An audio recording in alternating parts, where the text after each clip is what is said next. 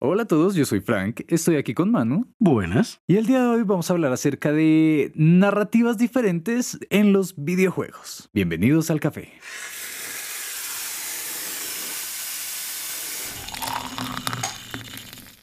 Bueno, se estarán preguntando a qué nos referimos cuando hablamos de narrativas diferentes, ¿cierto, Manu? Eh, supongo. A ti, como a ti qué se te ocurre cuando uno dice algo así, como sobre todo en los juegos, como eso qué podría significar. Digamos que lo veo más como salirse un poco del cliché y salirse un poco más de, de la estructura básica, llamémosle. De cómo ah, rescata a la princesa o está en otro castillo. Sí, Ajá. como más salido eh, de eso. Se me hace un poco impresionante el punto en el que uno cuando va a usar como clichés de juegos, instintivamente llega Mario, ¿verdad? ¿Quién, quién dijo Mario? Yo no menciono a Mario en ningún momento. ¿Qué, Mario? ¿Princesa? Otro castillo? Pues, Cualquier juego tiene princesas y otros castillos, claramente. Sí, Castle Crashers. Ahí está, gracias. No, pero si lo piensas, hay muchos que se aprovechan de eso. Es como, o como para hacerle parodia o para hacer comentarios al respecto. Y para hacerle Eh, bullying. ¿Qué? Hacerle, hacerle bullying a Mario. Exacto. Mm, Estoy seguro que hay muchos que, que se han creado así, como justo con ese objetivo. Pero bueno, regresando.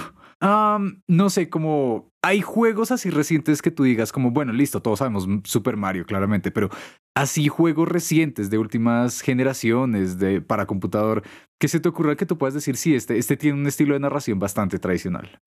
Bastante, bastante tradicional.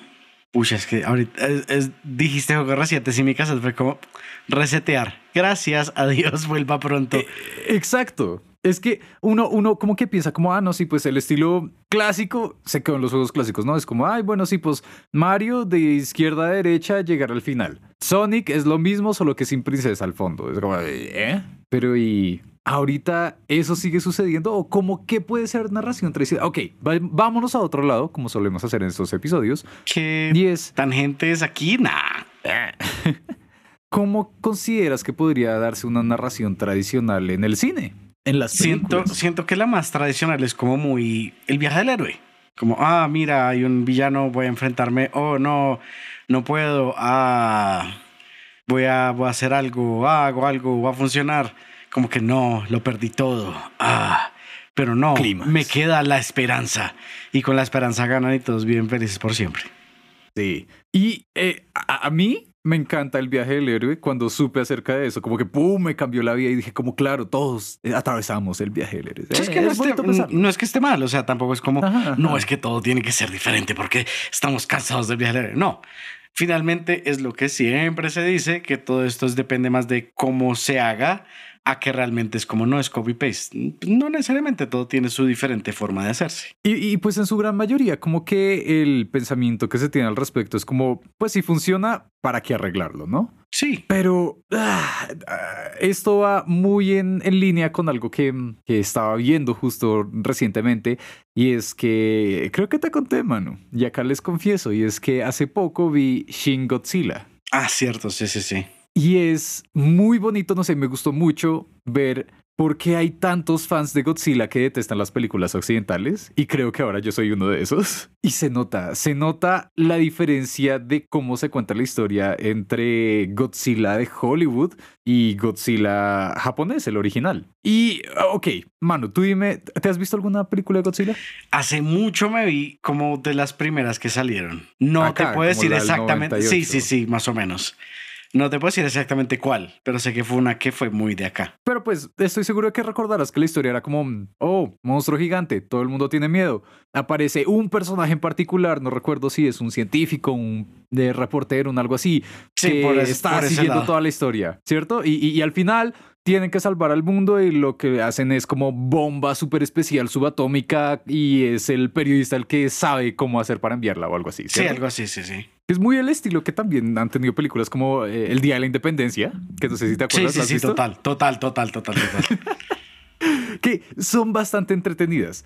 Pero digamos que, en, no. en ese caso, sí Ajá. prefiero un poco lo que fue como el día después de mañana, creo que era. Sí, sí, sí. No, ¿sí? Ha- Hay una que se llama así, no sé si Es que, es a la ok, que te ok, refieres. digamos, porque no me acuerdo el nombre, es la que, la que salen estos bichos con los brazos metálicos que parecen como arañas. Y Ah, que... eh, no, no, no, esa es la Guerra de los Mundos. Eso, la guerra de los mundos. Ya, sí. Esa es como, Ay, se ve hace, se ve hace como un poquito chistoso, pero me gusta un poquito el, el, el final, que es como... El plot twist. El plot twist es como, ok, estoy de acuerdo, que es un plot twist bien, bien preciso, ¿no? Es como, sí, creo que eso sería real, ¿por qué no? Pues, ajá. Entonces sí, no, no me molesta tanto como, como el genérico que ya estamos con un poquito de sí, entonces el héroe menos esperado es el héroe, jajaja. Ja, ja. Acá un pequeño paréntesis por ese lado, solo porque se me hace algo bastante curioso. Para quienes no lo sepan, La Guerra de los Mundos es en realidad un libro súper viejito, ¿no? Es como, salió como en los 40, 30 tal vez, si no es que antes. Creo que fue en los 30. De ciencia ficción, es, es espectacular, es muy entretenido, pero pues desde ese entonces como que ese plot twist existía ahí, ¿no? Y es claro, todo el mundo está como buscando porque todos parece que se va a acabar y pasa ese detalle. Ahora, creo que mucha gente como que no ha caído en cuenta, pero es uh. casi la misma resolución. El libro es más viejo. ¿Cuándo? ¿De cuándo? 1898. Ah, en serio, ah, Wells y, y Verne, no sé, autores muy buenos, por favor, leanlos. Son viejitos, pero son muy buenos. Pero el caso, eh, creo que no mucha gente ha caído en cuenta que es técnicamente el mismo plot twist que tuvo Señales de M. Night Shyamalan. ¿Sí la has visto? No, no, no, es así, no.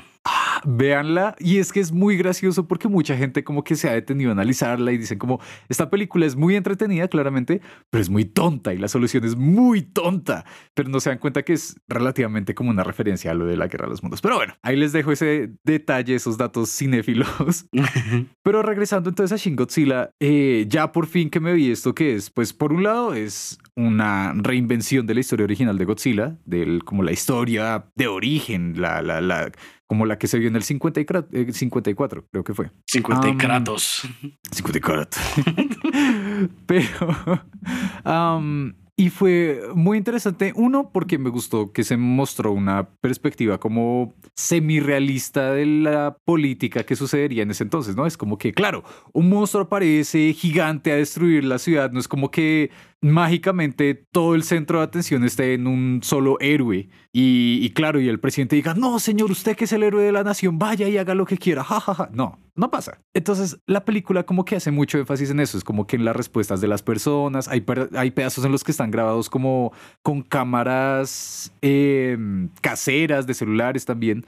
Y todo lleva una narrativa en la que no mucha gente siento que está acostumbrada y es que no hay un solo héroe, se podría decir. Hay un personaje principal, claramente, pero no hay un solo héroe. Eh, Godzilla no es un villano, que eso es algo como también interesante, porque, reitero, uno va a ver películas como Transformers y demás, es como, claro, los buenos contra los melos. Pues creo que por eso también es como han salido tantas otras que es como, ah, Godzilla versus. Porque es como, ah, sí, no es malo, él está defendiendo, es como, entonces como, ok. No, pero esa es la cuestión, como el hecho de que exista un Godzilla versus ya le da como una categoría moral. Godzilla es un animal. Eso es todo lo que pasa. Y eso es una de las cosas que me estalló la mente cuando me vi la película. Es como, claro, no es, no, no, no es un villano, no se puede considerar un desastre natural a pesar de todo lo que está pasando, porque sigue siendo un animal, solo que está perdido. Y, no es ni malo ni bueno, es, es, un animal que está perdido en la ciudad y sin querer está lastimando todo. Porque la ciudad no está hecha para él, como todos los animales. Exacto, exacto. Entonces, como que hay muchos detalles de esa película que me dejaron pensando mucho y lo que les digo, como no es un estilo narrativo tradicional en el que, claro, problema sucede, héroe aparece, oh rayos, no se pudo, ahora sí, jajaja, ja, ja, y supremacía blanca, lo que sea, no sé. ¿Por qué lo metes ahí? No sé, estaba pensando mucho en, ciertas películas de, de, acción de los ochentas, perdón. De los ochentas, de los treinta. De los noventas, de los dos miles, Hollywood. Pero ah, es como, como eh, Rambo. No sé. No me la he visto afortunadamente. No. Creo que nunca he querido vérmela porque solo veo como los posters es como esto es un poquito, un poquito muy exagerado y como que no me gusta. Es chévere, es interesante. Es sin ver Rambo, ¿cómo te imaginas que es Rambo? ¿De qué crees que se trata Rambo? Eh, me lo imagino, o sea, no, no me he visto ni, es, ni he leído nada, ¿no? O sea, realmente solo he visto como imágenes sí, de Rambo o GIFs de Rambo. Ya, eso es todo. Pero que. Lo que me imagino ah, es que es como muy.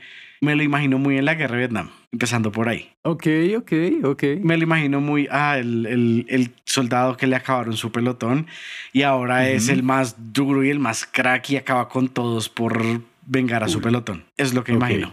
Ok, ah, yo pensaba lo mismo. Y en parte es relativamente cierto. Ok. Más parte? adelante, no en la primera película, en la tercera parte literal. Ok. Cuando me vi la primera película me impresionó. Nada me tenía preparado para el tipo de película que iba a ser. Ok. Sí, es de acción, claramente. Ok. Pero no, uff, es... Me dejas pensando. Véansela. Solo me dejas pensando. No es buena. No es buena. Ok, ok. Pero es un buen shock. Es, es bastante entretenida. Las películas de los 80 son bastante... Ochenteras. co- sí, controversiales. Pero, Ok, pero son entretenidas hasta un punto. Ah. Hmm. Pero bueno, todo esto era para hacer esa comparación, como estamos súper acostumbrados a cierto tipo de historia y cuando llega y aparece algo no necesariamente nuevo, pero distinto, es, es refrescante. Creo que esa es la palabra, refrescante. ¿Hay algún juego que se te ocurra, Manu, que, que haya sido de esos que, ok, cambió el escenario, cambió la forma en que se cuenta la historia, la forma en que se juega, no sé? Mm, ¿Qué tengo en mente? Honestamente, el, el ejemplo que siempre pongo porque es el más real, porque sí, así pasó. Es Portal, Portal 2. Portal. Cu, cu, cu. Sí, sí, me encanta. Y, y honestamente yo antes de eso no, no, no, no le encontraba razón como los puzzles. Era como, ah, pues sí, los jueguitos para perder el tiempo, ¿no? Cuando no tienes nada que hacer. Y ya, como que no, mejor dicho, ya no hay nada. Entonces, un, po- un puzzle porque quiero ejercitar la mente. Ah, ese era mi pensar. Y fue como en un día que había, como no había juegos. Fue- fue- fui a comprar un juego porque no tenía nada que jugar. Y quiero comprar un juego, tengo la plata para un juego, voy a comprar un juego sí o sí. Punto. Fui, miré, no había nada. Yo como, no, ¿cómo están los que ya tengo y terminé? ¿O está este que está en descuento, Portal 2? Y era como grandes hits. Y yo como, ¿será? Pues tan bonitos los robots de la portada. Llevémoslo a ver qué. Y así empezó todo. Qué gran historia romántica. Sí. La apoyo. No lo Sí. niego. Amor a primera jugada. Más o menos, sí. Pero sí, sí, si no han jugado Portal, repetimos, vayan, jueguenlos, son muy buenos. Esperamos que algún día Valve aprenda que existen números más allá del 2, eh, porque son, en serio, fueron muy buenos. Pero creo que es un gran ejemplo de, de eso, de cómo mostrar nuevas narrativas, porque es ese mismo detalle, el utilizar los acertijos, las pruebas, para ir contando una historia. Sí, es que honestamente yo en ese punto yo creía, los puzzles no tienen historia, los puzzles no pueden tener historia, porque ¿qué historia van a tener? Es como resuelve este acertijo y qué. Y llegó Portal y fue como, sí. oh, oh. Y ni siquiera es el hecho de que tenga historia y que sea interesante, sino que tiene un ritmo muy bueno, la escritura es espectacular y el humor, uff. Todo, la actuación, Sí. eh, la música, sí. los plot twists. Vale mucho la pena. Por favor, vayan, jueguen Portal, reitero. Eh, De por, sí, entonces- de por sí Valve lo tiene como a nada de valor, o sea, Sí. cuesta como nada en, en Steam. usualmente, y hasta con descuentos, a veces como que lo bajan como a nada, como un dólar, creo que usualmente. A es. veces incluso es como, ah, mira, llévate el paquete de Valve por 5 pesos. Y el paquete de Valve es como, sí, mira, aquí están todos los juegos que hemos hecho. Los 30 y pico, 40 y pico que tenemos, ahí están. Dale, juégalos. Pero bueno, más allá de hacerles promoción, que, que aceptémoslos bien merecida. Ah. Pero que tampoco es que la necesiten mucho. Es cierto, es cierto.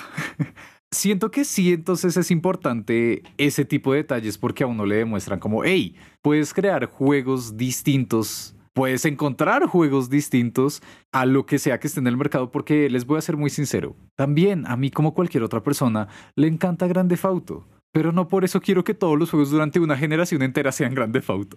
Grande Fauto Oh. 5 No, por pero es que, tres digamos, generaciones de la misma consola.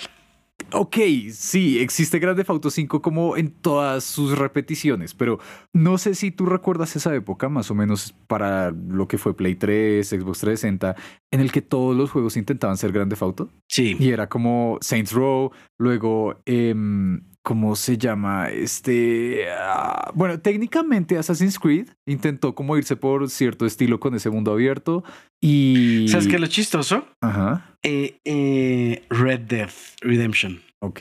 Porque pues uno dice como, ah, Rockstar, pues ellos saben hacer grande fauto, pues entonces es un grande fauto de vaqueros. Y después te das cuenta que la historia es como mucho más profunda de lo que es una historia de grande fauto. Y es como, hmm, hmm, ok, ok. Y incluso, no es que son tantas cosas, tantas cosas como los personajes son mucho más como, como que te apegas mucho más a los personajes de, de Red Dead que a los de, que a los de Grande Fauto. Mm. Y es como, ok, yo esperaba que literalmente fuera un Grande Fauto con caballos. Pero no, es otra cosa totalmente distinta. En una época en la que se esperaba que todo fuera Grande Auto y los mismos que hicieron Grande Auto hicieron algo que es como, no te lo esperaba, ¿cierto? No, no me lo esperaba. Y creo que eso es algo que sigue sucediendo ahorita, como la gente jugando Grande Auto 5 y luego jugando Red Dead Redemption 2. Mira, que uno está como... Red Dead Redemption, yo he visto la cantidad de, de, TikToks de creadores de contenido en Twitch, que son como Ajá. primera vez jugando. Pues mi chat me dijo que jugara eh, Red Dead 2, pero no sé qué esperan de mí que un juego de vaqueritos. A mí no es que me guste mucho eso. Y luego al final terminando el juego y llorando, todo... Sí, sí, es muy así. Ese juego es muy bueno, rompiéndolo en el corazón de la forma más hermosa que hay. Y eh, creo que ese es, es que Rockstar sabe cómo hacer las cosas. Sí. Y son muy buenos ejemplos de cómo utilizar una narrativa tradicional, ¿no? Porque es como, no solo la forma en la que está escrita la historia, porque se siente muy como película, como una miniserie más o menos, ¿cierto? Sí, más un poco, un poco. Están esos arcos, vas pasando los capítulos, hasta las misiones se siente que van como en ese orden. Y luego encuentras cosas como e, esto se me hace irónico, porque si escucharon nuestro episodio la vez pasada de Dragon Quest, entenderán que Dragon Quest son claramente como el ¿cómo se le llamaría? Como el punto de partida para varios juegos, para los RPGs principalmente, ¿no? y es esa historia clásica de el héroe que es elegido para salvar al mundo del rey demonio y rescatar a la princesa. Eso es Dragon Quest. Pero luego se me hace bastante curioso que hace ya casi serán como 30, 40 años haya un Dragon Quest que haya plantado bases, si no es que haya como roto la forma en que se contaban las historias para que Grande Auto pueda ser lo que es hoy en día. Y también Red Dead Redemption. Ok. No te la esperabas, ¿verdad? Ah, ah. Eh, un poco, pero realmente no. Ok, bueno, la explicación es porque eh, Dragon Quest 4 es uno de los juegos que como que más estallaron la mente, quiero creer, de los niños, de los jóvenes de esas épocas. Eso debe haber salido para... Mm, justo finales de los noventas, creo. No, esperen, voy a confirmarlo. Eh, salió a comienzos salió el 11 de febrero de 1990. y les recuerdo full, full al principio de los 90. Sí, es que eso es lo que me impresiona. Y lo que sucede con ese juego es que mientras otras franquicias grandes en ese momento estaríamos hablando como de Mega Man, de Mario, de Sonic, de Pac-Man tal vez. Kirby. Y aparece este juego. Kirby también, gracias. ¿Será? Sí, sí. Pokémon también podría ser. No, no, no. Pokémon es mucho más adelante. Es en el 97. Wow. Bueno. Mientras todos esos juegos estaban saliendo, aparece Dragon Quest y te dice, mira, eh, ya conoces las historias clásicas que te dimos en los otros tres juegos, en los que tú eres un héroe que aparece y va a salvar el mundo. Ok, ok, ok. Mira, te ofrecemos esta historia en la que empiezas siendo un soldado bastante eh, mayor de edad. Yo, yo digo que él debe tener unos 50, si no es que más. Vas a jugar con él vas a aliarte de uno de los principales enemigos de las historias que te hemos contado hasta ahora. Y cuando creas que has acabado el juego, ese es apenas el primer capítulo. Ah. Porque te vamos a contar esta historia a partir de los capítulos de todas las personajes importantes que van a ser parte del equipo del héroe. Y al final, cuando hayas conocido a todos, ahí sí te puedes empezar a jugar siendo el héroe. Y es como, ¿qué? Y les recuerdo que es un juego que salió en el 90, que salió para la NES, la Nintendo original. Y eso luego lo veríamos adaptando, a, viendo pues adaptado en muchos otros juegos, pero yo creería que el mejor caso es el de Grand Theft Auto 5, que es contar la historia también a partir de tres perspectivas. Justo estaba pensando en eso cuando lo estabas mencionando. Sí, y mira, había pasado hacia como ocho generaciones antes. Nada más. Y es como curioso ver que ese tipo de cosas sucedan, ¿no? Y es como estos juegos que rompen el esquema que existía en ese momento y que tal vez mucho más adelante van a terminar siendo el ¿cómo se le podría decir? Como la plantilla. Sí. El éxito, ¿no? Otro, otro juego que se me ocurre, por ejemplo, acá, el último que les comento de Dragon Quest, y ya seguimos con otros, pero es que siento que vale mucho la pena, es Dragon Quest 5, que nuevamente regresa como a las bases como clásicas de, ay, el héroe que está destinado a salvar al mundo. Eh, hay un plot twist al respecto también, al parecer, pero lo que tiene más interesante este juego es que se trata de, o bueno, consiste en vivir la vida de este personaje, del protagonista, a través de tres etapas grandes. La infancia, la adultez temprana, joven, y ya siendo un padre. Y los hijos hacen parte de tu equipo mientras vas jugando. Cool. Y es, e, es una historia que es bastante extensa. No es un juego largo, pero es una historia extensa que siento que tal vez podría llegar a ser como algo que podamos ver más adelante. Si no es que termina siendo como el capítulo de Ricky Morty, ¿cómo es que llamaba la vida de... ¿Quién? ¿Sí lo viste? Sí, sí, sí, no me acuerdo. Ah, Roy. Sí, la vida de Roy. Eh, básicamente quiero creer que será una referencia a Dragon Quest 5. Ah, es posible. Porque funciona muy así.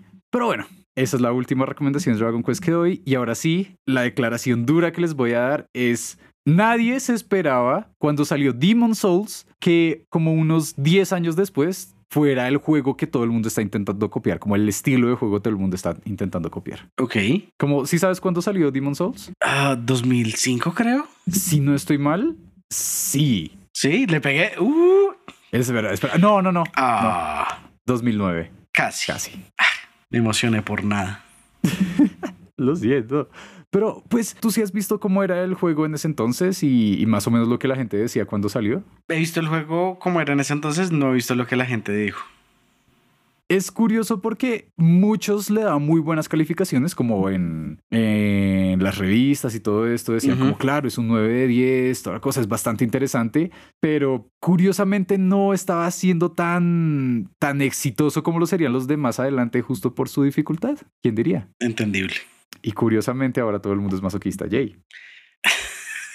Sí, tal cual. ¿Ya has jugado algún Dark Souls? Un he querido, he querido, pero no sé por dónde empezar porque, o sea, sí, todos se ven difíciles, uh -huh. pero todos se ven, no sé, como un, un, poco intimidantes, no necesariamente por la dificultad, sino precisamente por lo que ya sabe uno que todo el mundo es como, no, el juego es muy bueno, que no sé qué. Entonces uno queda como un poquito intimidado de con cuál empiezo, porque sí me han dicho que el juego es súper bueno.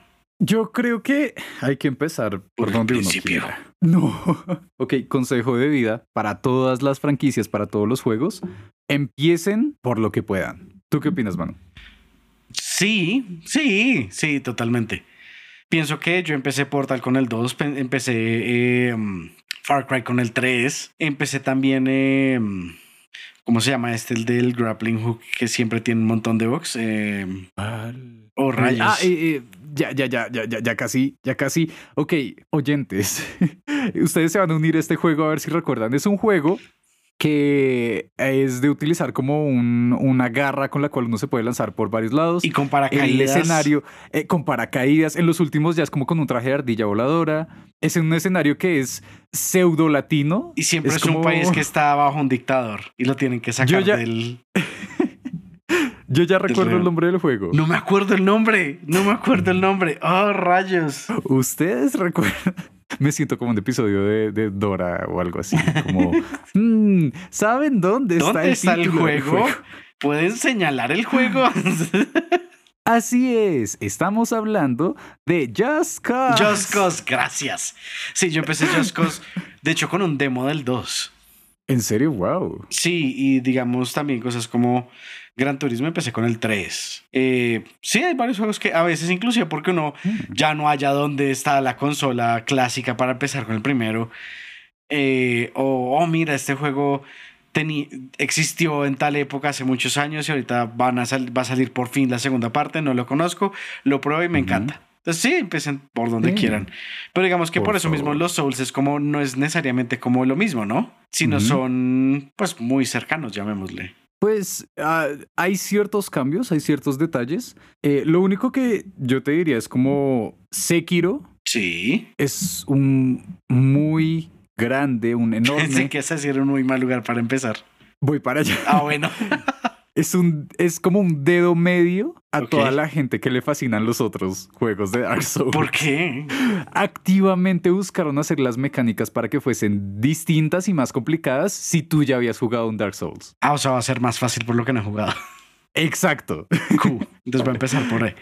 A mí no, me encanta Sekiro, eh, ha sido muy entretenido. ¿Cuál era el otro? Hace poco vi uno, creo que fue un demo, Ajá. inclusive alguien está jugando el demo de eh, ah, el dios mono, algo así. ¿Algo de Wukong? Sí, Wukong, gracias. Que era muy Solo en ese estilo. Del dios mono. Ah, sí, pero no recuerdo al fin. Ese juego sí salió como. Es vi el demo. Que siempre, okay. Vi el demo y era muy, muy en ese estilo. Ok, sí, sí, sí. Es como, por eso, como que justo va en esa onda de, hey, todos queremos unirnos a a este tren que al parecer está tomando fuerza. Y muchos lo van a seguir haciendo con Elden Ring también, que tomó muchísima fuerza. Elden Ring. Eh, Elden John, ¿qué? Elton John, ¿qué?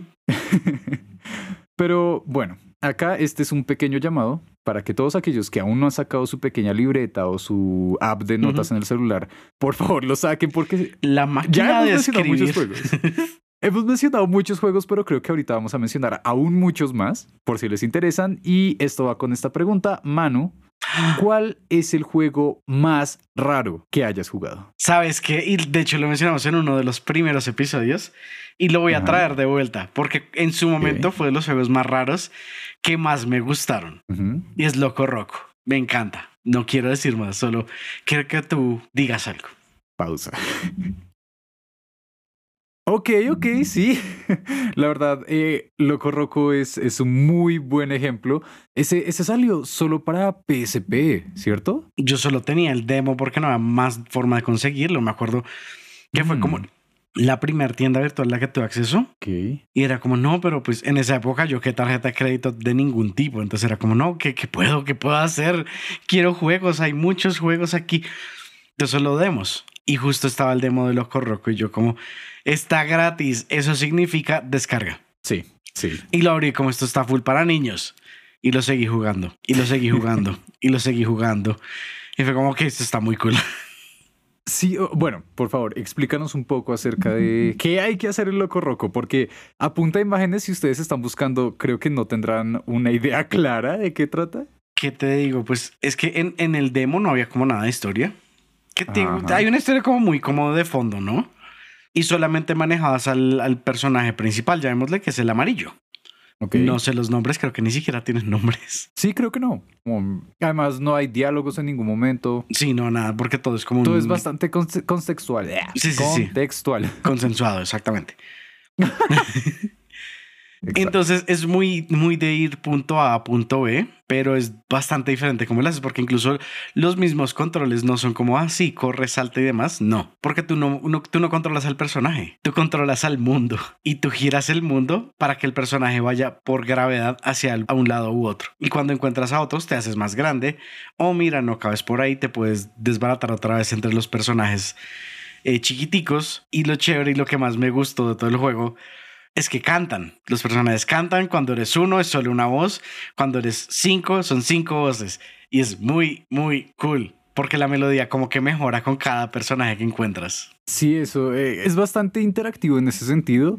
Y ah, no sé, se me hace muy cool ese detalle de que no sea necesario decir nada. Como que las cosas van pasando y uno va aprendiendo a medida que pasan. Va como entendiendo y el solo hecho de explorar esos mundos de la música, porque aceptémoslo, la música es muy buena. La música es muy buena y no... Quiero creer que no tiene sentido. No quiero decir cómo es, es, es nada. Pero sí creo que se lo inventaron to- como todo el diálogo. Hmm, hmm. Es, ah, no sé, se me hace muy bonito y ahorita debemos aclarar, debo, debo eh, corregirme. Y no, la verdad, sí existe Ro- Loco Roco para otras consolas y eso es para Play 4, no sabía. Yo lo tengo en Play versión 4, pero es el remaster. Por eso pensé que decías que como cuando salió solo salió para PSP. Eso pensé que te Ah, referías. no, sí, eso es cierto. Eh, entonces no se puede jugar. Ah, no, sí, porque yo, yo sí lo tengo en Play 4 y ya casi me lo paso. Bien, bien. Tengo que conseguirlo. Tengo- ¿Ha estado en descuento? ¿Está en descuento? Ah, estaba en descuento. Yo lo compré cuando estaba en descuento. Uh, vo- voy a revisar porque sí me interesa, pero siento que es muy bonito, uno, que se esté dando a conocer el juego, que se pueda conseguir, que sigan pasando cosas, pero dos, que este tipo de juegos estén empezando a encontrar como más cabida. Y esa es la cuestión, porque recuerden, estamos hablando de narrativas diferentes y cuando salieron cosas como Loco Roco o como Patapón, no sé si lo conoces, mano. Me suena el nombre porque creo que lo he escuchado como infinidad de veces, pero la verdad nunca lo he visto. andan como por una línea bastante similar. Y como que son de esos juegos que en su momento no, no siento que tuvieran ese tipo de acogida. Como que estoy seguro que a mucha gente le pasó que cuando los veían les pasó como a ti de primerazo, que es como "Ah, esto parece para niños. Listo. Sí, sí, sí. Eh, ¿Para qué lo voy a querer si a la par podría estar comprándome Iron Man para PSP, basado en la película que recién acaba de salir?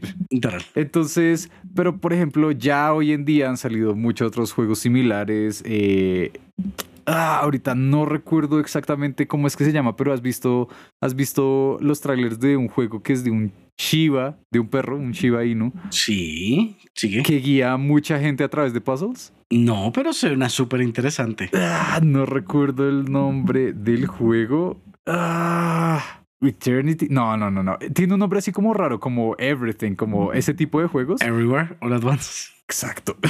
Pero ah, siento que están regresando otra vez esos juegos raros que se solían ver también en como en la Dreamcast, como cosas así. Y un ejemplo de eso es que hace una semana se anunció Ratatán, que es como una secuela espiritual, un sucesor espiritual de Patapón, hecho por los mismos creadores. Y el mismo ¿Cuándo es- ¿Dónde compositor. está la secuela espiritual de Loco Roco? Quiero saberlo. Eso es lo que todo el mundo se está preguntando. Como ya anunciaron Ratatán, está como, bueno, ¿y dónde va a salir Loco Roco? ah? Sí, ¿dónde está Loco Roco? A ver, por favor. Y eh, el compositor acaba de aclarar, es el mismo para ambos juegos, así que tengo esperanzas. uh, uh, ok. Entonces, eh, no sé, toca esperar a ver cómo qué cosas van pasando, pero me gusta mucho que cada vez hay más gente descubriendo este tipo de juegos. Y es que cuando hablamos de juegos así, narrativas distintas, mecánicas distintas también, y sobre todo que, que sean de ese estilo que no hay ningún tipo de diálogo, que creo que rompe con el esquema con el que estamos acostumbrados, es justo y necesario hablar de los juegos de That Game Company. ¿Sí sabes quiénes son? Ah, quiero creerlo. Espera, That Game Company. That Game Com. Ahorita es como, ah, ah, y sí, literal. Y claramente, sí, sí, claramente. A ver, mencióname unos cuantos. Los de No, Journey. Flower. Flower, lo- creo que jugué- de Flower también jugué como un demo. Pero era súper cortico el demo de Flower, súper cortico. Y quedé con ganas de más. Y cuando, o sea, en ese momento que jugué el demo, Mm. como que algo había pasado en la tienda y no estaba Flower, estaba el demo, pero no estaba el juego. Y ya como, ¿para Oh, qué no. ponen el demo si no ponen el juego? Entonces sí. Suele suceder, sí. Ay, pero son, ellos creo que solo han sacado cuatro juegos, que serían eh, Flower, Flow, Journey y Sky. y Sky, Y si ustedes van a ver sus juegos son experiencias. literal. Creo que esa es la mejor forma de Sí. decirlo. Son, son experiencias que tienen mensajes muy bonitos, Sí, creo yo. sí. Y, y, y, y cómo podrías intentar compararlos como a una película o algún otro tipo de juego que, que haya salido momento. Más o menos, yo creo que un poco, pero no, o sea, no es como, cosa, creo que puedes es ayudar a describirlo como con una película, pero no puedes como compararlo o, o decir directamente, ah, es como tal película. No, es como, ah, ahí tiene el sentimiento de esto, de esta otra cosa. Pero describirlo como tal es muy difícil como en esa forma, porque es, que- es muy ajá. lo que es, es muy, muy lo que es. Siento que estos, estos juegos y, y muchos otros también de la escena indie principalmente justo van por un lado muy similar al del el cine indie, el cine independiente. Y, y como que, no sé, a veces veo cosas como pedazos de Journey, de Sky, y yo pienso full como, claro, películas animadas francesas de como comienzos de los 2000.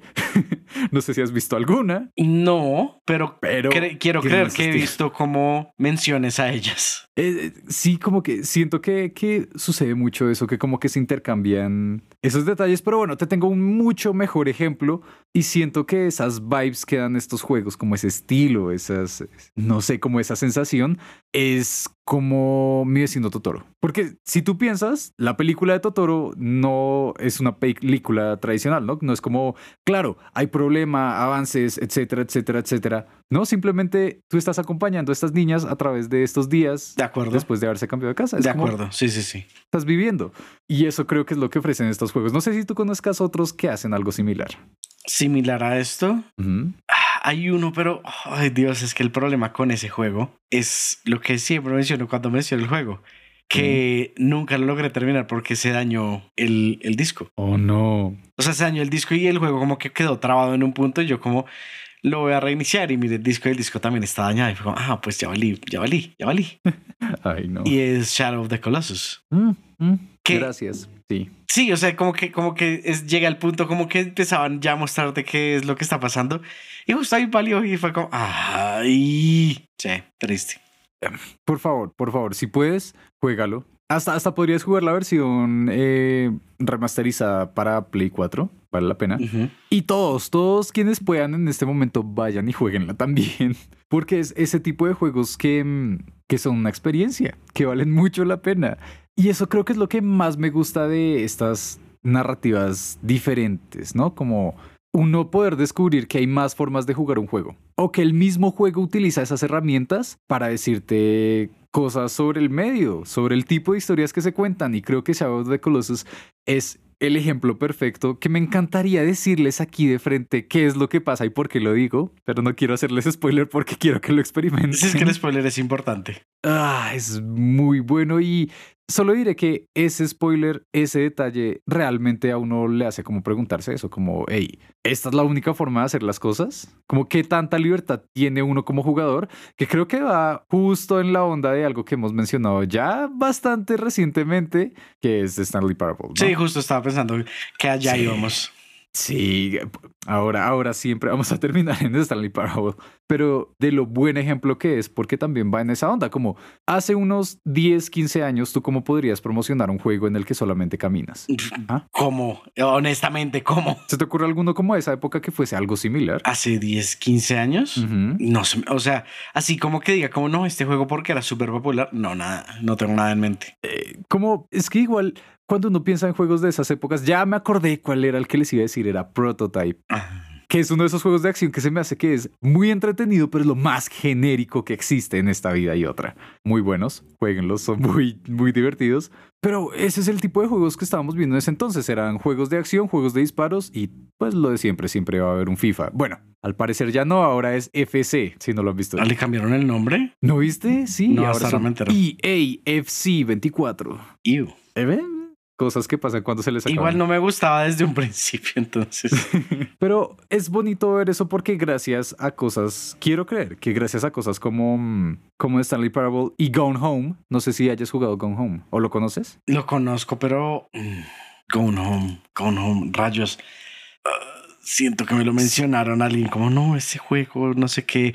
O fue alguno de los que vi en demo, creo. Solo diré que es uno de los juegos ya sé que han cuál definido la última década. Ya sé cuál es. Al punto que le han sacado documentales. Ya sé cuál es. Y ya sé por qué me acuerdo tanto, porque hace poquito estaba en, en Epic, lo estaban, lo estaban regalando. Sí, sí. No hace tanto.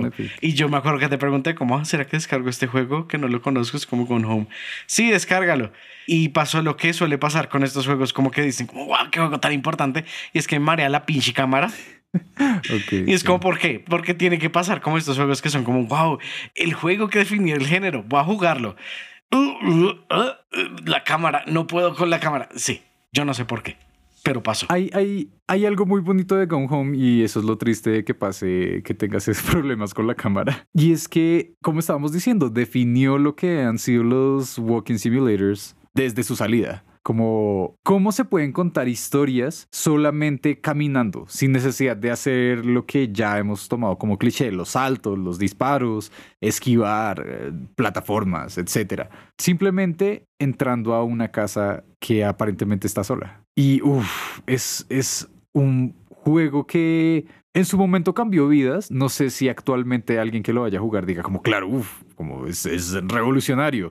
De la misma forma en la que uno diría como, no, pues es que cuando salió el primer Final Fantasy la gente le estalló la mente, pero pues ahorita tal vez no, porque ya hemos jugado mucho. Pero hay algo muy interesante de Gone Home y es que empieza como una historia muy en onda de misterio, muy en onda de tal vez algo sobrenatural y se termina convirtiendo en algo muy personal que siento que sucede muy pocas veces, pero que se retoma en otros juegos similares como en What Remains of Edith Finch, que es como lo que queda de Edith Finch, no sé si se ha traducido el título directamente, o hay algunos otros que se enfocan directamente y terminan sacando una obra de arte, porque en serio muchos han llegado a comentar que este juego es una obra de arte, y es el caso de The Return of Obra Dinn. ¿Te suena? No, ni cinco. Ok, es un juego. Tiene buena cámara.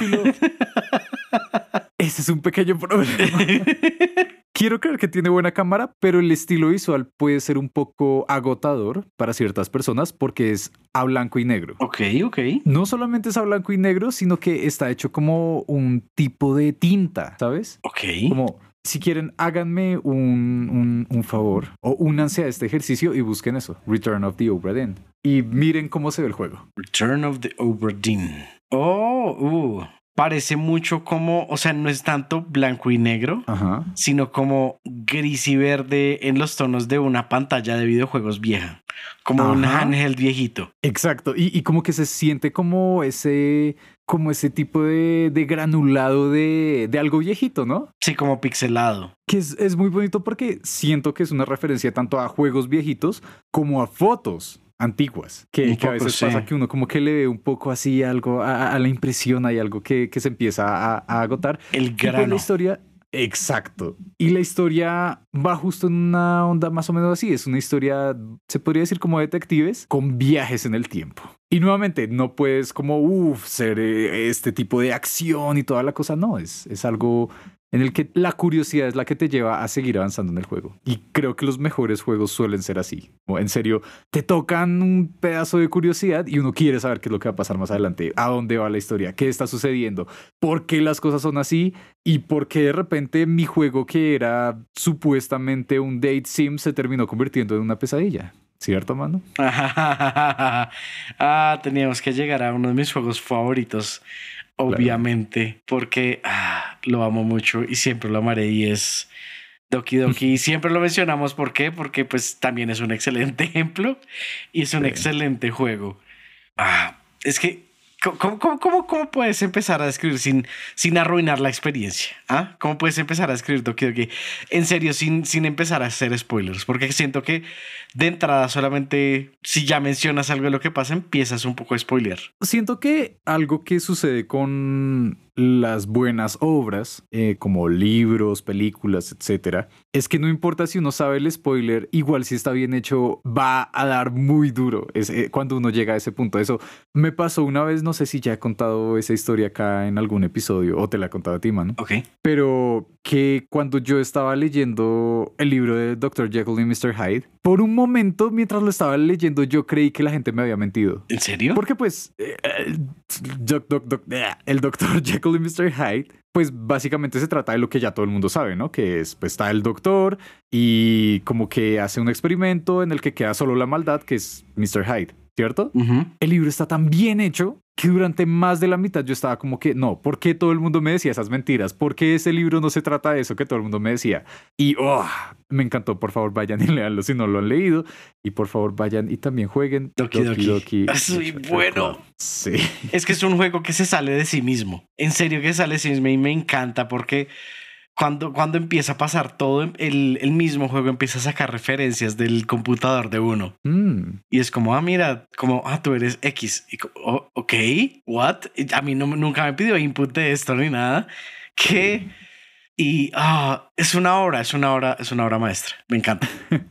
Aunque siento que algo que sucede con eso, con Doki Doki principalmente y con otros juegos, es que buscan subvertir, creo que es la palabra, como romper el esquema, pero necesitan que el jugador conozca el esquema, ¿no? Como que si tú juegas Doki Doki estás esperando o tienes una vaga idea de cómo funciona un juego de... Como un date sim. Una, no, una novela visual, porque eso no es tanto un date sim, eso Pero es una novela yo visual. creo que con cualquiera de los dos ya, ya te, te rompen como esas expectativas. Sí, sí, igualmente. Y siento que hay otro juego que se destaca mucho en este ámbito y que también necesita que el jugador sepa, para disfrutarlo en su mayoría, es Undertale. Porque Undertale coge y si tú ya has jugado RPGs o similares en algún momento y lo empiezas a jugar, ahí es donde te destruye el cerebro. Me pasó que una amiga empezó a jugarlo y ella fue como, ah, bueno, pues cool, está bonito, pero como que no le impresionó tanto porque nunca había jugado un estilo de juego similar. Sí. Mientras que, claro, si tú vas a jugar y un juego de peleas, digamos, y en algún momento te dicen como, pana, no, no tienes que pelear, puedes ser amigos, puedes simplemente charlar con ellos. Eso sorprende bastante, pero alguien que nunca haya tocado ese tipo de juego, pues tal vez no lo disfrute. Pero aún así, Undertale es uno de esos juegos que, que siento que también cambiaron la narrativa y que definieron de ahí en adelante. Y, y, bueno, no digo que sea el único, pero en esa onda, así que recuerden si ya tienen por ahí lista dónde anotar y dejar unas cuantas cosas, les voy a dejar unas recomendaciones de juegos que han sido similares y que fueron inspiración para Undertale. Uno sería Lisa de Painful, que ahorita justo he visto en varios lugares que están promocionando la versión remasterizada o algo así, o la edición de lujo o algo así. Sí, me parece que la he visto por un lado u otro. Sí, sí. Prepárense porque va a ser doloroso. Eso no es, aclaro desde ya, no es un juego para niños. Así lo Ni para parezca. adolescentes. Así lo parezca, sí, gracias por esa aclaración. Es un muy buen juego, pero prepárense porque tiene un buen humor en ciertos detalles, pero es bastante pesado. Y, y les va a cambiar la vida, no sé si para bien o para mal, pero se las va a cambiar. Eh, esa es Lisa de Painful. Otro interesante que también fue esta escena como RPG Maker, juego indie, es Off, que es como se dice, como OFF. Y el prota es como un muchacho con, que juega béisbol, parece como con un uniforme de béisbol y tiene un bat. Fue hecho por, eh, por japoneses, no, por franceses. Curiosamente no por japoneses, sino por franceses. También es muy impresionante, como que plantó varias de las bases que terminarían siendo eh, importantes en Undertale. Y mucho antes está, por si aún no lo conocen, porque al parecer hay gente que no, Earthbound o Mother, si están en Japón. ¿Si has escuchado algo? ¿Sabes algo de Earthbound? Eh, sé que lo referencian un montón en, en todo lado. Ness y Lucas están en Smash. Por si no sabían de dónde salieron esos niños, son de esos juegos. He visto muchas referencias a Earthbound. Y digamos que no solamente por Ness y Lucas, sino Ajá. también como por partes del juego. Es como, ah, mira, el, el Sí. tipo de juego es más o menos así y alguien lo referencia en algún lado. Sí, muchos otros juegos, como que se nota que si lo jugaron en un momento, le ponen un guiño, algo, porque es así de importante.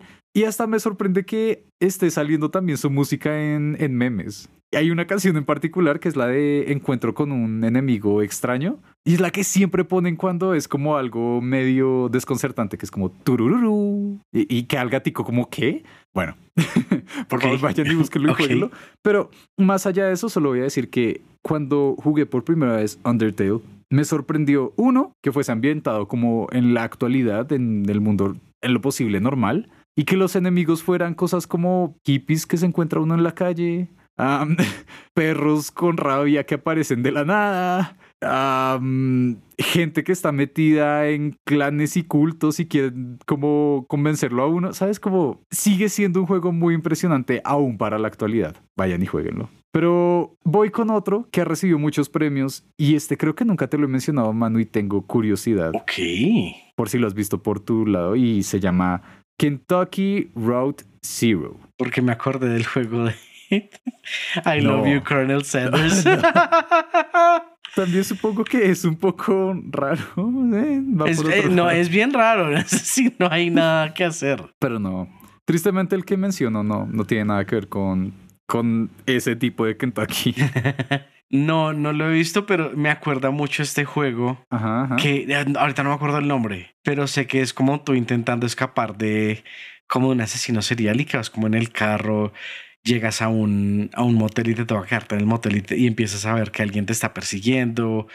Te escondes como en un, en un closet mientras ves que alguien entra a tu habitación y empieza a buscar las cosas. ¿Sí sabes a cuál me Mm. refiero? Que empieza ¿Para como qué con... consola? ¿Por dónde? Es para PC. Ajá. Y que empieza muy como con la chica escribiendo a la mamá, como no, mamá, no va a llegar, voy a quedarme acá mientras tanto. Y la mamá, como ten mucho cuidado, esa zona es peligrosa.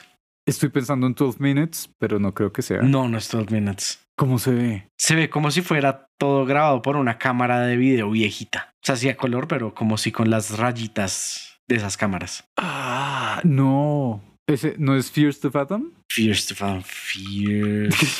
Estoy pasando por toda una biblioteca mental de juegos ahorita recientes. Pues recientes de como de los últimos 10 años, porque también esa es la otra cosa, ¿no? Sí, es- como creo que sí es to muchos de estos juegos raros. Sí. Creo que sí, creo que sí. No estoy 100%, 100% seguro, pero creo que sí. Igual, si les interesa, ese también es otro tipo de juego que, que va mucho por esa onda, de simplemente explorar e intentar sobrevivir según los escenarios. Ah, y es un tipo de terror un poco complicado porque, como el título lo dice, son temores de cosas que pueden pasar en la vida real. Como porque son una serie de juegos, todos son como Fears to Fathom, tal, como con su subtítulo. Y tienen que ver es como con, con acosadores en algunos casos, con violencia similar, como quiero no meterme mucho en ese tema porque puede ser bastante complicado, Ujú. pero me parece muy bonito, como muy interesante que se pueda llegar a tocar el tema a partir de un juego, como que se pueda plasmar. Y como siempre, estamos apoyando como a los indies, porque ajá, los indies le, le dan el corazón a la industria, Jay. Tal cual. Ah, bueno, y aclarando para quienes quedaron como que Kentucky Road Zero, al fin, ¿qué pasó con ese juego? Eh, si ustedes en algún momento han querido ser ese tipo de persona que es como, ah, sí, claro, ah, tú conoces este autor noruego vintage que solo conoce su primo y su mamá. Si quieren ser mamones. Literal. Eh, vayan y jueguen Kentucky Road Zero y que les guste. ok, no. Es un juego muy interesante. Creo que hasta recibió premios y lo han mostrado en museos como un tipo de arte. Y es bastante peculiar. Es. Es. poético, fumado, drogado. Supuestamente se hace llamar realismo mágico y con contarles que hay un sector, hay un área. No, creo que hay una familia dentro del juego que se llama García Márquez. Ah, Ajá. Y, y es, es algo muy extraño. Como en serio, si algún día quieren jugar algo muy peculiar, que no van a terminar de entenderlo ni a la primera, pero que se va a sentir como leer en serio un libro de ese estilo de realismo mágico en el que pasan cosas que nadie entiende pero siguen como si nada, vayan y jueguen Kentucky Road Zero. Es toda una experiencia. Pero si no quieren algo tan pesado, pero que siga siendo con un estilo como con unas mecánicas similares de avanzar de izquierda a derecha, ir descubriendo misterios y uno de los mejores juegos que tristemente siento que no mucha gente ha llegado a jugar en los últimos años, por favor vayan y jueguen Oxenfree. ¿Sí te suena de algún lado, mano? Oxenfree. No. Lo sé y por eso, por favor, vayan, jueguen Oxenfree. Si les gustó Stranger Things la primera temporada, vayan y jueguen Oxenfree, que va mucho en esa onda. Ya viéndolo, creo que lo he visto un poco, pero no lo he visto como tanto. Sí, sí se me hace conocido, pero no. Vale mucho, mucho, mucho la pena. A mí me encantó ese juego cuando lo probé hace ya como cinco años, creo que fue. Y sobre todo el estilo visual es muy bonito. Eh, Night Studio, creo que se llaman los que... Night School Studio, creo que es. Sí, es un estudio conformado por gente que venía como de Disney, de Netflix. Como es, es un equipo muy, muy, muy potente. Y además también sacaron ya la secuela hace como una o dos semanas. Así que vayan, Ah, jueguenlos. Les va a encantar. Curiosamente, ambas, eh, la primera parte y la segunda, la que salió ahorita, están disponibles en Netflix, porque al parecer Netflix los compró cuando dijeron, vamos a crear juegos, pues compraron este estudio desarrollador, aunque creo que está en otras consolas, no se preocupen, pero si tienen Netflix, bueno. vayan, ¿Netflix es una consola? Ah, sin comentarios. Quisiera poder responder más fácil, pero dejaré sin comentarios. Y eso me lleva ya a siento ya los últimos de este episodio que creo que van a lo más raro que se me puede ocurrir. Hay muchos otros juegos mucho más raros. Estoy seguro y les podría comentar, pero no quiero que les den... que les pasen cosas malas por intentar entenderlos o jugarlos. ¿Qué? Hay algunos que en serio se meten como con muchas luces y muchas cosas porque intentan darte una experiencia completa y es algo muy raro. Así que no, no, no tendré la responsabilidad de ese detalle, pero les voy a llevar como hasta al menos hasta esa esquinita de juegos que pueden ser un poco más distintos. El primero es, no sé si se pueda considerar como tal un juego, pero sí es una experiencia y es la exposición Kid Amnesia o Kid Amnesia de Radiohead. ¿Sí lo has visto? No, pero Radiohead. Exacto, exacto. La banda, la banda británica de rock alternativo. Ellos son rock alternativo, ¿verdad? ¿O cómo se le podría llamar eso? Eh, Música alternativa. no, ya. espera. Ah, eso tiene una palabra. Eh, progresivo. Progre- ¿Eso es también progresivo? Eh, Radiohead es progresivo. Eh, progresivo, yo pienso en cosas como, no sé, ¿cómo era que se llamaba? Dream Theater, como cosas muy ochenteras. I mean, eso es metal progresivo. Eso es metal progresivo. Dream Theater es metal progresivo. Me está estallando la mente mucho hoy, pero I mean, hay diferentes sabores de progresivo, en especial en la música. no lo puedo creer. O sea, Sí. mira el cambio de, por ejemplo, Tool a. ¿Cómo se llama esto? A, se me olvidó el nombre de, Tom Sawyer, eh, banda canadiense. Me perdiste porque no sé por qué estoy pensando en Incus y estoy seguro que no es por ahí. No.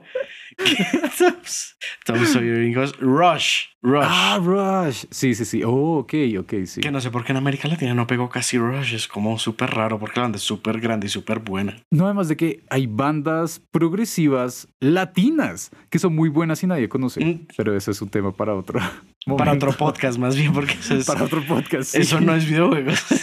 Si quieren un podcast melomano de nosotros, sí, También de música, comenten. Invitamos a Julián. sí, tendríamos. Oh, qué cool. Podríamos llegar hasta hacer el- un especial cough cough.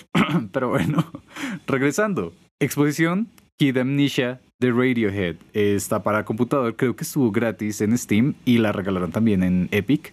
O tal vez estén gratis en todo lado, quiero creer que sí. Y esto va muy en la onda de que Radiohead quería hacer una exposición. Ok, acá le estoy contando a manera de chisme. Tómenlo como quieran, no me hago responsable, no Como he chisme. verificado exactamente cómo es que ha sucedido, pero según entiendo, Radiohead quería hacer una exposición completa, como que, que alterara como todos los sentidos y estuviesen como para la gente pudiera llegar, no solo escuchar, sino ver, sentir toda la experiencia. Pero no pudieron porque justo 2020. Y entonces, no sé quién les dio la idea, pero dijeron, bueno, ¿y qué tal si lo hacemos más bien una experiencia digital? Ya que ah, todo el mundo está intentando cosas digitales. Y salieron con esto y es es una experiencia. Y es una experiencia muy buena. Estuve revisando, acabo de Eso me acuerda creo que bastante no. a, creo que eso fue 2019-18. Ajá. Como recién empezaron a salir como un poquito más popularmente todo lo del tema del VR, Sí. salió un video grabado en VR por YouTube VR recién salió, que era un video musical de Björk. Creo que sí escuché algo, pero no me suena. Yo lo he visto porque en ese entonces yo tenía era como el celular con una de estas cositas de plástico para que pareciera un visor de VR. Ah, ok, sí, sí, sí. Y es Curioso. curioso. porque lo que hacían era que tenías como Björks en diferentes direcciones. Suena muy Bjork, sí. Era muy Björk. Eso es todo. Dejémoslo ahí porque ni siquiera, ni siquiera me acuerdo lo suficiente para escribirlo por completo. Ok. Me acuerdo de un traje como verde fosforescente. Pequeña aclaración, estuve revisando, no lo siento, no está en Steam, solamente está en Epic y en PlayStation 5. Pero mm, vale mucho la pena. Es muy, no sé si interesante, agradable, pero por favor vayan y experimentenlo, porque se nota cómo es que pudieron cumplir esa idea mucho más grande de lo que esperaban. Porque la idea original creo que era que iban a coger como el museo entero y le iban a poner como contenedores de esos gigantes de barcos y que ahí iban a acomodar toda la exhibición y todo esto. Pero pues terminaron haciéndolo de manera virtual, aún con menos límites de los que ya tenían para la idea que tenían propuesta, ¿no? Y como se darán cuenta por el nombre que tiene, es justo con ambos álbumes, con Kid A, con Amnesia, bueno, Amnesiac creo que es. Ambos son muy buenos, vayan y escúchenlos. Y si quieren como es algo así, como están aburridos algún día, quieren algo que les cambie la vida, que sean como que quiero alejarme de acá pero no puedo salir de la casa, entren a este juego, a esta experiencia virtual. Mm, pero bueno, alejándonos un poco de la música y de esto difícil de explicar, vamos con algo aún más difícil de explicar. Ah, Y es, Manu, ¿alguna vez has escuchado acerca de Hair Story? creo que sí, un poco. Y he, visto un poquito y me, me recuerda bastante a, a este juego súper controversial que creo que fue como en los noventas. que era que invadían como una casa y era todo como filmado en vez de ser eh, de ser que de ser como pues un juego normal llamémosle que era como full render en computador Sí. me acuerda bastante bastante a ese como el feel que me da pero sí sé que es como ah, lo poco que me acuerdo creo que era que era como casi un rompecabezas pero con pedazos de video Exacto, sí, sí, justo eso. Pequeño paréntesis, no sé si te referías a Night Trap, que salió sí para sí la Night Sega Trap CD, sí sí sí sí sí o a Harvester, no Night Trap. Night Trap Night Trap Hágase un favor, todos los que nos están escuchando, ni siquiera, ni Hágase siquiera un busquen los favor, juegos. háganse un favor, todos. Si están escuchando dos, no es solo uno, son todos, se hacen el favor. Que háganse. No se, no- se perdió esa N, no sé por dónde. Perdón por tener rinitis. Pero bueno, Yo también tengo rinitis y pronuncio más duro. Ok. ok, eh, no, no, no busquen Night Trap ni Harvester. Ni rinitis. Continuando. Ni rinitis. No la tengan, por favor. Sí, evítense Pero- tener rinitis lo más que puedan. Her Story, justo es lo que comentaste, es un juego que sí, es como un rompecabezas a partir de videos que son como sesiones de entrevistas de una, de una mujer que cuenta su historia. Y hasta ahí lo dejo en ese detalle porque, nuevamente, los spoilers hacen la trama y el juego siento que es bastante reciente, aunque no tan reciente como el último que voy a mencionar, que es Immortality, del mismo estudio. Sí se nota. ¿Ya ¿Lo estás viendo? Lo estoy viendo porque también me da un feeling de que algo poquito vi. Creo que incluso fue como un trailer que vi.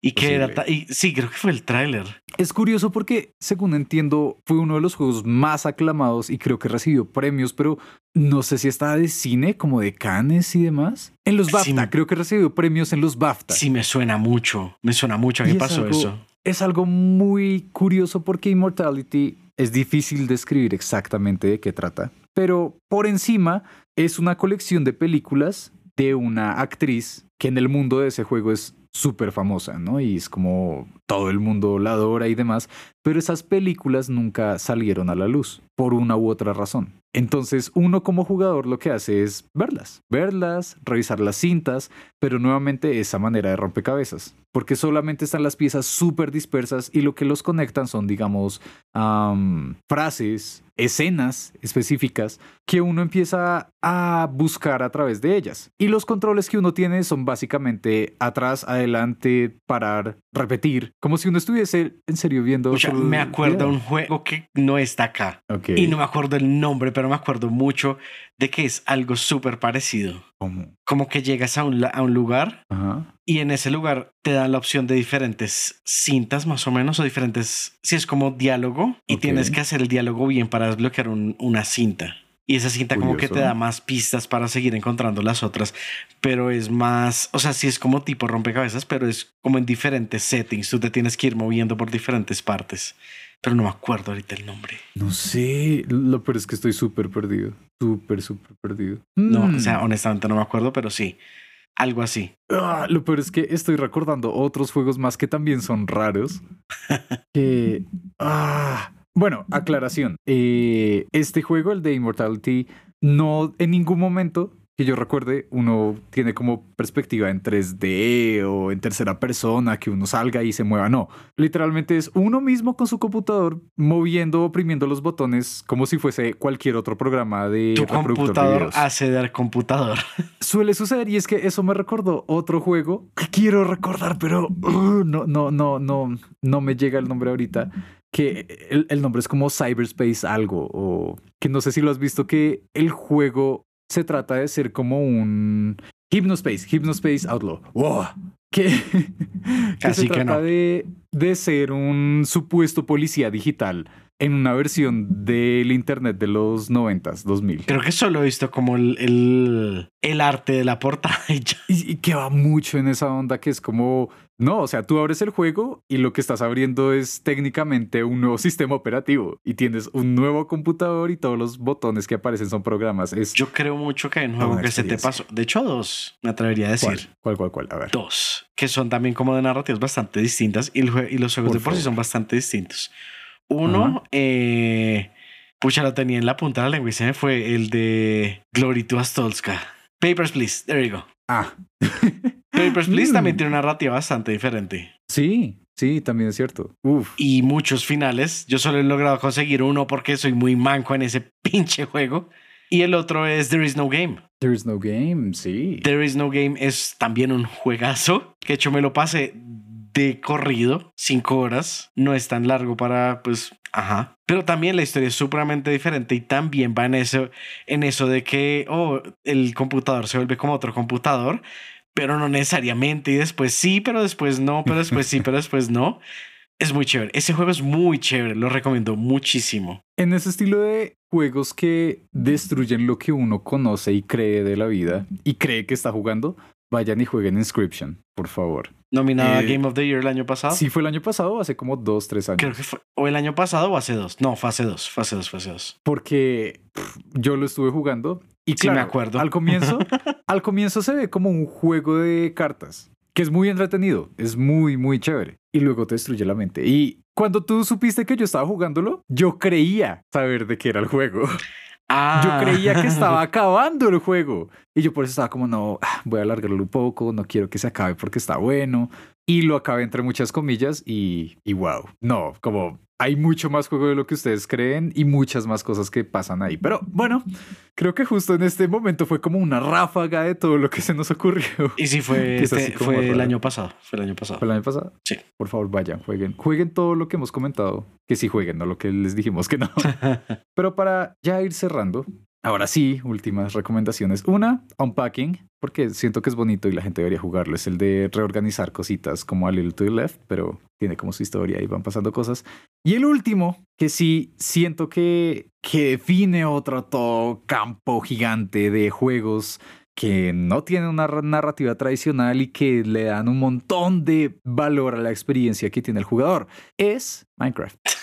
Y sí, y sí. No, no podemos hacer nada al respecto. No hay- sí, no hay Minecraft nada serio que es muy hacer. bueno. Sí. Siento que algo similar sería Dreams, que salió para PlayStation, pero creo que ya le están quitando como el soporte. Ah, Que, que Qué favor, embarrada. si, si tienen PlayStation, si tienen el dinero y la capacidad, por favor, jueguen Dreams. Vale mucho la pena. Pero si no, lo más cercano es eso, es, es Minecraft. y si Minecraft tienen Xbox lo sentimos mucho. Sí, no, chao Xbox. Tengo que revisar si existe algo así para Xbox, pero creo que no. Pero esos son los que, los que se nos ocurren por hoy. Y para darle el cierre definitivo a este episodio que se extendió, Ahora sí, después del cuarto cierre, entonces ahora sí el cierre, ¿verdad? ahora sí de veritas, de veras, este sí es final. 100% final. real, no Eh, fake. ¿Por qué hicimos este episodio, mano? ¿Por qué hemos durado tantos minutos hablando acerca de juegos distintos? Porque siento que es importante saber cómo las narrativas diferentes, ¿no? O sea, no quedarnos en ese cajón de que no, todos los juegos tienen esta narrativa y listo. Entonces, cuando veo algo distinto, como me pasó con Portal, como cuando veo algo distinto, digo, como no, pues es imposible que ahí quepa una narrativa porque la única narrativa que tengo en mi mente es la tradicional. Entonces, no, hay otras narrativas bastante distintas que podrían llegarnos a gustar más. Entonces, pues, no, no simplemente es como no, como no cabe ahí o no la, no la imagino ahí, pues no juguemos. No, no, no. Vamos a jugar y de pronto entro- encuentro algo que, que hasta de pronto me atrapa mucho y no lo puedo soltar. Sí, sí. A eso solo le agregaría algo que, que justo estaba pensando mucho desde episodios pasados. Y es que no me acuerdo con quién estaba conversando una vez, pero básicamente decían como no, lo que pasa es que eh, la sociedad en la que vivimos es lo que es y es la única versión buena en la que podemos vivir, porque si no tuviéramos el dinero y la estructura económica que tenemos, entonces no tendríamos el ocio, no tendríamos los videojuegos. Y durante mucho tiempo me lo creí, pero gracias a estos juegos como que recuerdo que es como, hey, los videojuegos, claro, están bajo este esquema, pero siento que aún si no tuviéramos como, si no hubiese sido la historia como la conocemos, habríamos terminado creando juegos simplemente porque buscamos cómo representar ideas, sentimientos, experiencias de formas distintas. Por eso es que existen las pinturas, los libros, el cine, La música, se- los juegos, la música, gracias, sí, la como que escultura. s- se entiende que como que la evolución natural hayan sido los juegos y el hecho de que haya mucha gente creando estos, sobre todo que lo hagan sin remuneración en varios casos, como los juegos indies, los juegos que se venden como por que se publican ni, ni siquiera es que se puedan vender en varias ocasiones, que se publican en plataformas como itch.io. Es más, los mismos juegos que mencionamos hace unos cuantos episodios que son hechos por fans solo porque les gusta el contenido. Sí, entonces siento que, que eso es bonito. Siento que cuando hay estas narrativas diferentes es una muestra de que es la humanidad buscando cómo representarse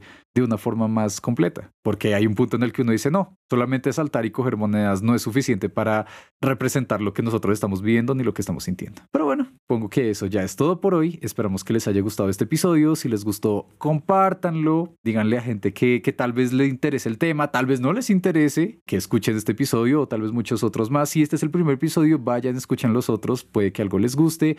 No se preocupen, siempre lo repetimos, no hay un orden específico. Así como para los juegos, no hay orden para los episodios. Y creo que eso es todo por hoy. Muchas gracias por escucharnos. Muchas gracias por seguirnos en nuestras redes como Café en 16B. y eso es todo por hoy. Gracias por escucharnos. Siempre lo, lo repito bastante, pero voy Sí, a seguirlo poco, repitiendo, les aclaro. Porque pues agradecidos estamos. Pero bueno, ya no es más. Y como siempre, sigan jugando. Bye.